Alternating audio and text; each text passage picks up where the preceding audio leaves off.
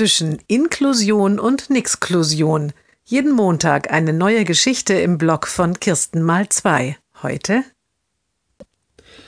Der Junge wohnt in einer Wohngruppe der Behinderteneinrichtung. Jugendliche und junge Erwachsene finden hier eine altersentsprechende Wohnmöglichkeit, die auf die Bedürfnisse junger Menschen im Übergang zum Erwachsenenalter ausgerichtet ist, so steht es auf der Webseite.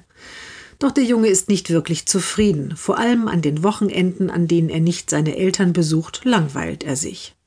Aber dieses Wochenende hat sich seine Tante angekündigt. Ihre Familie will den Jungen zu einem Ausflug mitnehmen. Am Samstagmorgen wird er abgeholt. Die Betreuerin bittet die Tante, ihn spätestens nach dem Abendessen um 20 Uhr zurückzubringen. Den ganzen Tag verbringt der Junge nun mit der Familie seiner Tante im tropischen Spaßbad. Gemeinsam mit seinen Cousins genießt er das Wellenbecken, die vielen Wasserrutschen und den Indoor-Strand mit echtem Sand und Beachvolleyball.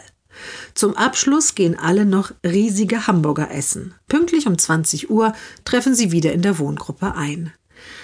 Die Tante und die Cousins sehen sich verblüfft um. Im großen Aufenthaltsraum tragen alle Mitbewohner des Jungen schon Schlafanzüge.